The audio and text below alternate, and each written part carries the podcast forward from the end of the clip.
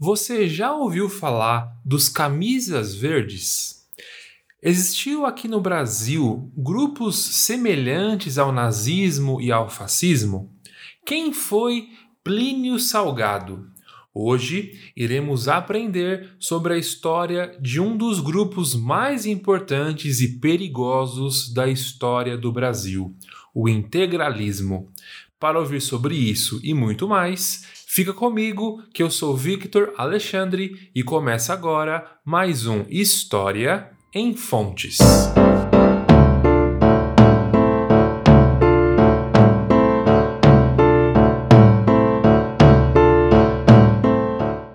Pessoal, sejam muito bem-vindos aos nossos programas, sejam bem-vindos de volta. Vamos começar mais um ano de muitos podcasts e eu espero contar com vocês ao longo desse ano. Para você que está chegando agora, nós somos um podcast de divulgação de história. Eu, Victor Alexandre, sou aluno de uma universidade pública e por aqui eu compartilho todo o conteúdo de nossas aulas. Além disso, se você é um professor de história, uma professora de história, disponibilizamos gratuitamente um estudo dirigido, um material para vocês usarem esse programa com seus alunos. Esse material está aqui na descrição ou no nosso site www.historiaemfontes.com.br. É só clicar, baixar e usar. Facinho, facinho. Bom, vamos lá falar de história. Pessoal, nesse retorno do nosso podcast, iremos estudar sobre um grupo chamado Ação Integralista Brasileira, a AIB, mais conhecido como integralismo quais eram suas principais características políticas e sociais. O integralismo era, de fato, um movimento fascista no Brasil? Até que ponto sua relevância foi percebida e concretizada em nosso país? Bom, essas serão algumas perguntas que irão nortear o nosso programa hoje, beleza? Antes de começar a falar do integralismo em si, é bom contextualizarmos o período em que esse movimento surgiu. O integralismo pode ser entendido como fruto de um contexto que se firmava tanto no cenário externo, no cenário global, quanto no cenário interno, aqui no Brasil. No contexto global, vemos o crescimento de movimentos coletivistas pela Europa depois da Primeira Guerra Mundial. O fascismo italiano, o nazismo alemão e o comunismo soviético que estava chegando em diversos países da Europa e até mesmo aqui no Brasil. Esses grupos ganharam força porque o modelo liberal tanto o liberalismo econômico quanto o político estava completamente desacreditado, principalmente depois da crise de 29, que abalou diversas economias ao redor do mundo. No cenário interno, é possível perceber como alguns grupos estão tentando ter maior protagonismo político, se contrapondo àquelas elites já velhas conhecidas no cenário brasileiro desde o início da República. Em 1930, nós temos um golpe aqui no Brasil e Getúlio Vargas se instala como líder do governo provisório, ou seja, esse é um período de muita agitação política e o surgimento de diversos grupos políticos. Se a gente fosse fazer um grande resumo, em geral, esse seria o cenário político que pavimentou o caminho para o integralismo. Bom, mas é impossível falar de integralismo sem falar do seu principal líder, Plínio Salgado. Aqui eu não vou fazer uma biografia do Plínio, mas existem alguns elementos importantes sobre ele. Plínio Salgado, lá nos anos 1920, foi um personagem que se apresentava como intelectual, que conseguiu um certo destaque aqui no Brasil por produzir algumas obras literárias que foram até bem sucedidas, principalmente pelo seu teor nacionalista, como o livro O Estrangeiro, que se esgotou em 20 dias. Nesses mesmos anos 20, Plínio Salgado passou uma temporada na Europa e tem contato direto com Benito Mussolini, o líder do Partido Fascista Italiano. Mussolini não era apenas uma inspiração, mas de acordo com historiadores como Leandro Pereira Gonçalves e Odilon Caldeira Neto, o genro de Mussolini, que era ministro das Relações Exteriores da Itália, era responsável pelo envio de 40 contos por mês para Plínio Salgado. De acordo com essa informação, então, a gente vê aqui uma influência direta no modelo e uma influência indireta em parte do financiamento para o próprio Plínio Salgado. Plínio Salgado ele volta para o Brasil em outubro de 1930, no mesmo período que acontece a Revolução de 1930. A gente ainda vai fazer um programa sobre esse assunto com mais detalhes. Mas, em resumo, foi nesse evento que Getúlio Vargas não aceita o resultado das eleições e dá um golpe político para se tornar o presidente do Brasil.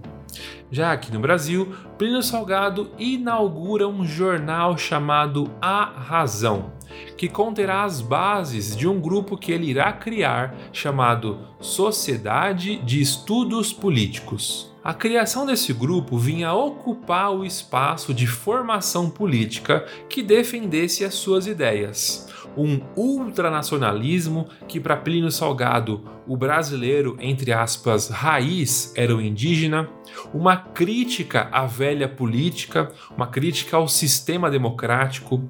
Plínio Salgado também era completamente antiliberal, anticomunista e um tipo muito específico de religiosidade católica, que mais para frente vamos falar um pouquinho sobre isso. A partir das reuniões desse grupo da Sociedade de Estudos Políticos, Plínio Salgado redigiu um documento chamado Manifesto de Outubro, em 1932, que é entendido como o marco zero do integralismo. É como se fosse a certidão de nascimento desse movimento. Eu vou deixar aqui na descrição esse documento para vocês consultarem todos os tópicos com mais calma, beleza?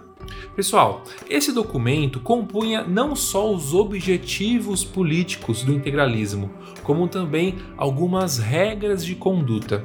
Talvez uma das frases mais famosas desse movimento seja o lema Deus, Pátria e Família. A questão religiosa é tão importante e tão fundamental para esse movimento que a primeira frase do manifesto é, abre aspas, Deus dirige o destino dos povos, fecha aspas. Eu havia dito agora há pouco que a questão religiosa no integralismo era bem específica, porque Plínio Salgado, além de ser o principal líder do movimento, por muitas vezes também era entendido como um líder religioso, quase com um caráter messiânico.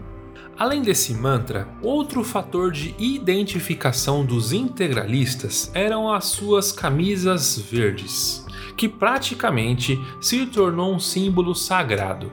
Eles eram proibidos de usar suas camisas, as camisas verdes, para consumir bebidas alcoólicas, para dançar, para ir para o carnaval, mas se por alguma razão eles fossem presos, a camisa verde seria mostrada como um símbolo. Ah, claro, um outro simbolismo também que eles usavam bastante era a saudação em língua tupi, o Anauê, que significa você é meu parente. Isso mostra uma relação familiar, um clã que eles tentavam emular. Então, por exemplo, quando dois integralistas se encontravam, eles erguiam seus braços direitos e gritavam Anauê.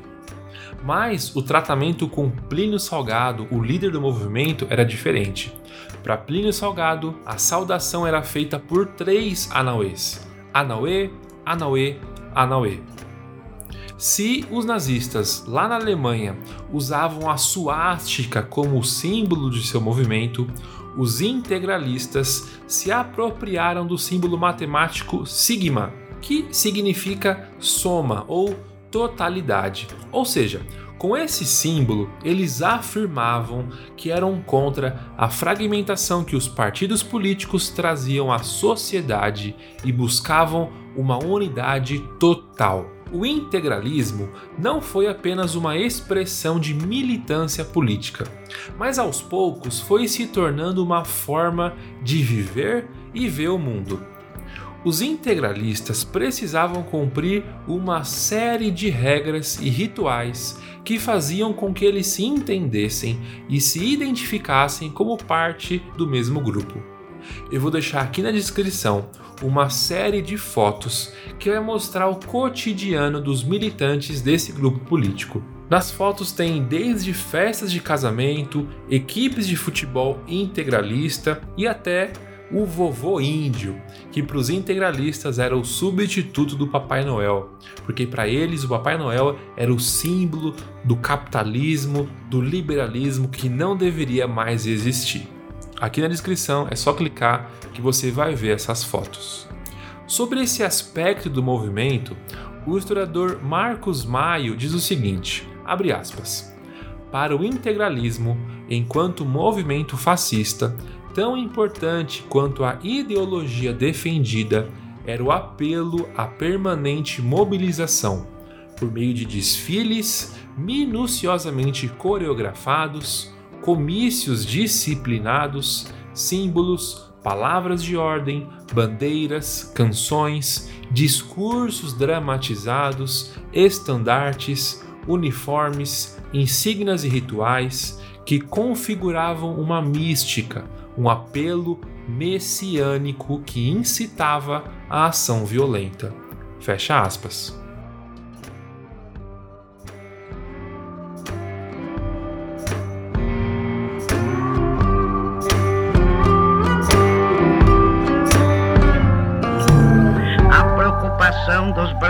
Conscientes pela segurança nacional pela manutenção das instituições democráticas, pela defesa das famílias e dos direitos humanos. Todos esses valores da civilização cristã encontram-se ameaçados pela onda da subversão cultural e da corrupção dos costumes, cujos objetivos são o preparo do clima propício ao terrorismo e à guerra revolucionária desencadeada pelo comunismo internacional e já em estado latente em nosso país, com algumas revelações patentes, como foi o caso das guerrilhas na Ribeira de Guapi.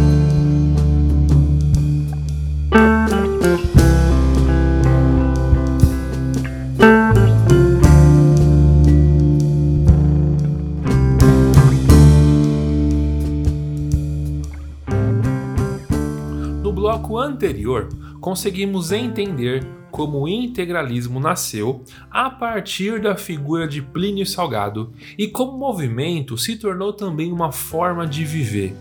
A partir daqui, vamos entender como a ação integralista brasileira agiu politicamente.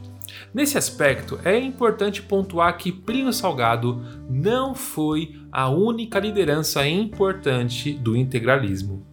Além dele, Miguel Reale e Gustavo Barroso foram outros nomes de destaque dentro do movimento.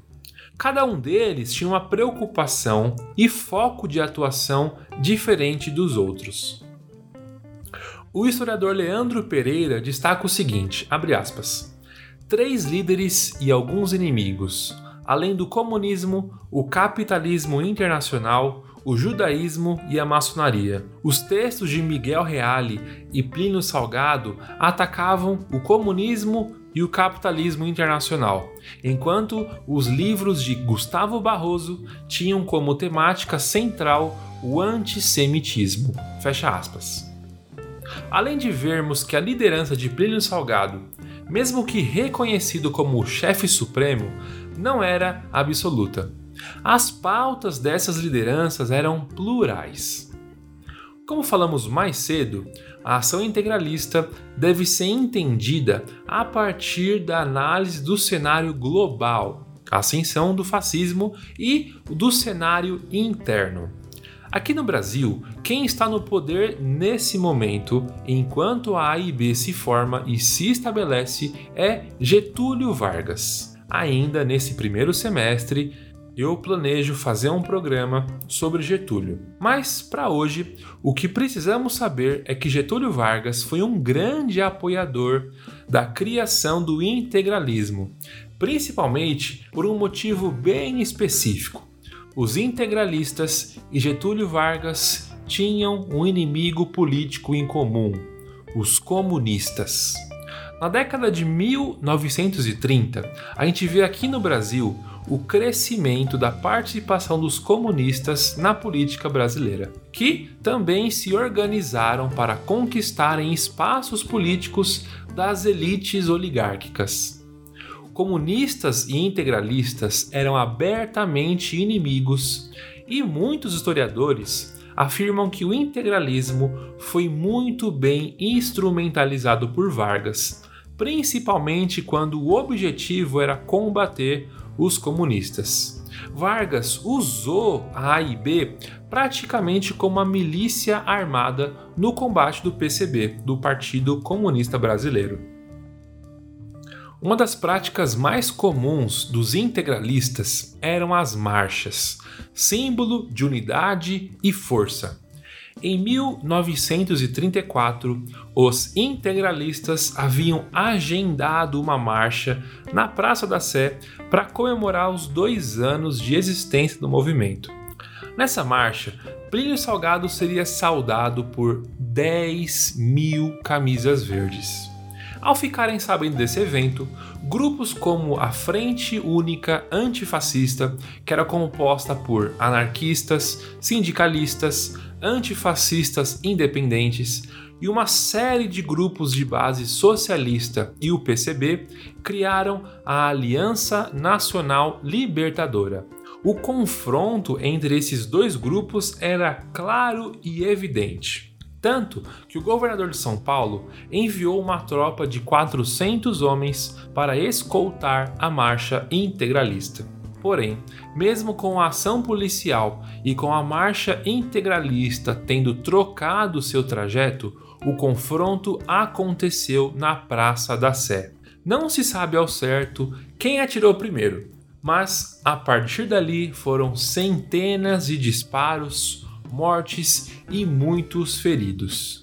Como o clima ali era altamente polarizado, diversas narrativas foram criadas.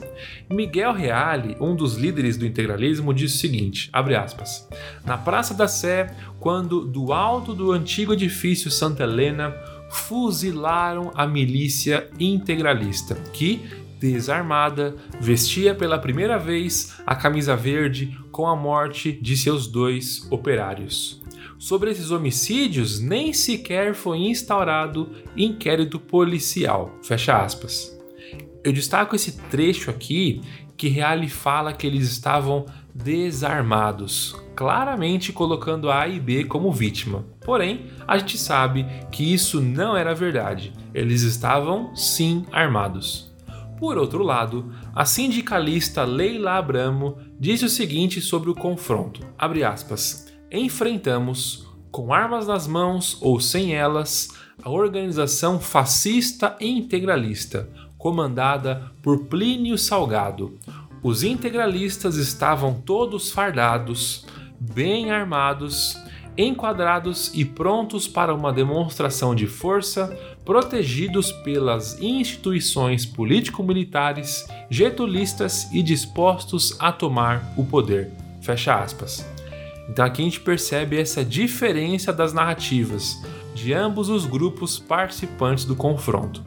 Um se colocando como vítima, dizendo que não tinham armas, o outro se colocando e se assumindo como um combatente, dizendo que o seu adversário estava altamente armado e por aí vai. Apesar dessas diferentes narrativas, esse confronto na Praça da Sé entrou para a história a partir da publicação na primeira página do Jornal do Povo, na edição de 10 de outubro de 1934, com a seguinte manchete: abre aspas. O integralista não corre, voa, fecha aspas. Abaixo dessa manchete tinha uma foto de um militante integralista atrás de um poste se escondendo, enquanto vários outros estão no meio da praça, abaixados, se protegendo do tiro. Como sempre, eu vou deixar aqui na descrição o link para você ver a capa desse jornal, beleza? Esse confronto foi determinante para uma vertente anticomunista da A e B ganhar muita força ao ponto de se organizarem para fundarem um partido político com o objetivo de concorrerem à presidência da República nas eleições de 1938. Porém, devemos nos lembrar que os integralistas não eram os únicos opositores do comunismo, uma vez que nesse período havia um inimigo muito mais sólido aos comunistas: o presidente do Brasil, Getúlio Vargas.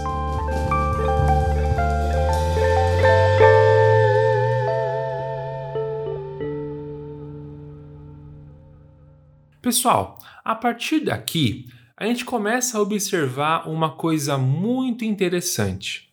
Uma das principais críticas dos integralistas era a democracia liberal aos comunistas e aos capitalistas, à elite política e aos partidos. De acordo com o historiador Rony Citrinovitz, aspas, a denominação Ação Integralista Brasileira sugeria desvinculação da ideia de partido, concebido como representantes de interesses particularistas, indicador preciso do decadente sistema político democrático e liberal. O integralismo rejeitava a ideia de representação política, defendendo a mobilização integral e a submissão das massas ao chefe supremo. Fecha aspas. O ponto aqui, pessoal, é que Plínio Salgado constantemente equilibrava uma tensão entre ser contra o processo político e ser um apoiador de Getúlio Vargas, em troca de alguns privilégios políticos. Quando a gente olha para a corrida política da eleição de 1938, a ação integralista fez uma eleição interna para decidir quem iria representar o movimento nas eleições, mas, sem muita surpresa, Plínio Salgado foi escolhido com 846 mil votos, Gustavo Barroso em segundo lugar com 1.397 votos e Miguel Real em seguida com 164 votos. Esse clima de eleição e campanha política não durou muito, porque em 10 de novembro de 1937, Getúlio Vargas aplica mais um golpe de Estado para se manter na presidência, fato que mudaria apenas em 1945.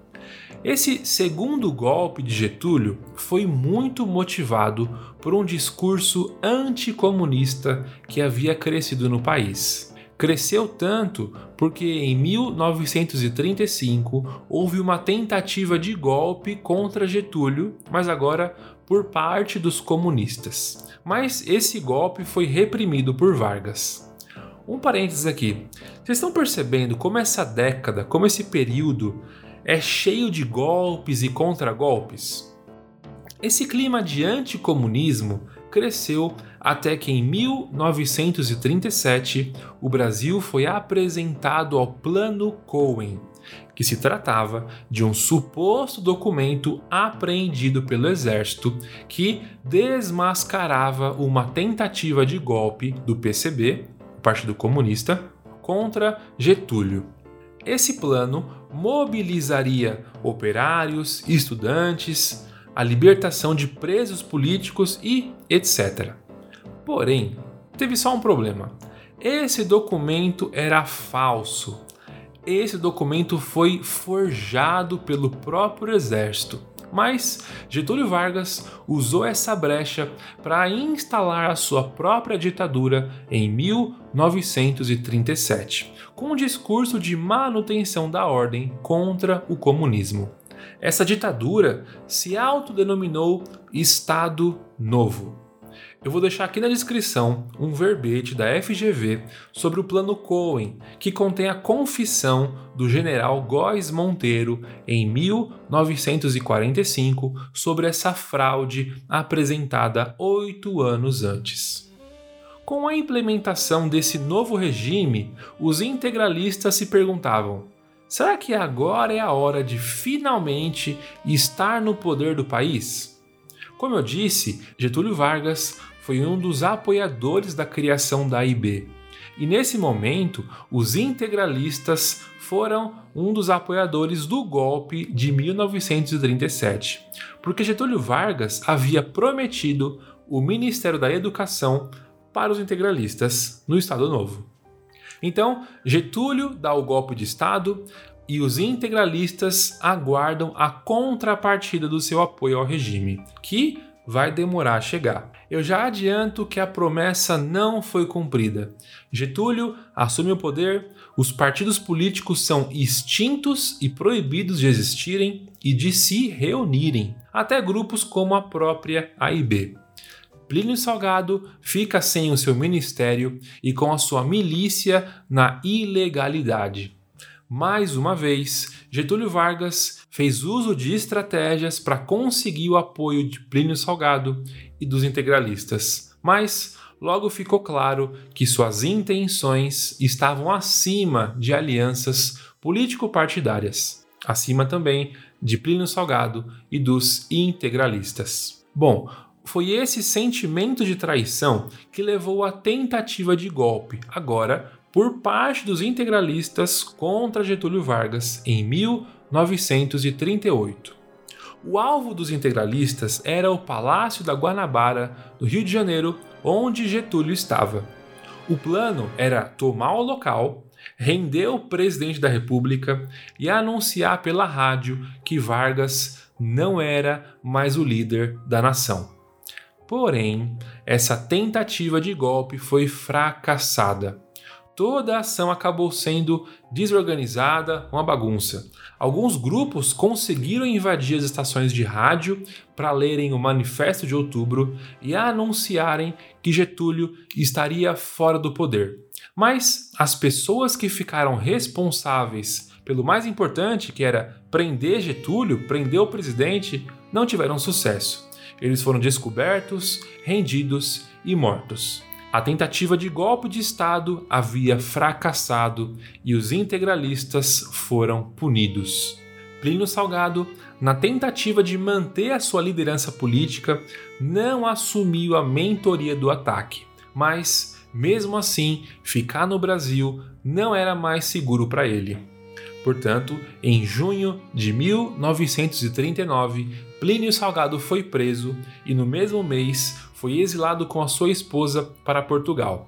Ele ficou lá até 1946. O período de Plínio Salgado em Portugal também é riquíssimo de análise. Mas vamos parar por aqui com algumas perguntas. O exílio de Plínio Salgado significou o fim do integralismo? Até que ponto o lema Deus, pátria e família, que até hoje é usado no discurso político, se assemelha ao discurso integralista lá em 1930? Bom, eu vou deixar vocês aqui com essas perguntas para vocês pensarem e pesquisarem um pouco. Mas se você nos seguir no Instagram, na semana que vai sair esse episódio, iremos pensar sobre essas perguntas juntos, beleza? Pessoal, no primeiro momento, a gente pode achar toda a formação desse grupo como algo pitoresco, meio vergonha alheia ou até achar engraçado. Mas não podemos esquecer que as marchas integralistas reuniam milhares de pessoas. Os números oficiais da AIB registraram a marca de até 160 mil membros por todo o Brasil em 1934. Então podemos dizer que tinha um grupo político que se assemelhava, que se inspirava no nazismo e no fascismo, com quase 160 mil membros. Isso é muita coisa, gente. Mas, como estudante de história, precisamos olhar para a formação desses grupos, buscando entender quais eram as condições históricas em que eles surgiram, o que eles acreditavam e o que eles combatiam. País em crise econômica, nacionalismo e religiosidade radical, anticomunismo, antissistema político e outras coisas que já vimos hoje foram pautas do integralismo. Mas muitas dessas coisas ainda se fazem presentes por aqui. Por isso é tão importante compreendermos a nossa história. Gente, como sempre, todo esse conteúdo é fruto de uma de nossas aulas de história de uma universidade pública. O meu trabalho aqui é apenas compartilhar todo esse conteúdo com vocês. Caso vocês tenham gostado, eu quero fazer umas indicações. A primeira indicação é o livro O Fascismo em Camisas Verdes, de Leandro Pereira Gonçalves e Odilon Caldeira Neto. É um livro muito bacana, muito simples de ler. Ele vai contar desde as origens até o neo-integralismo.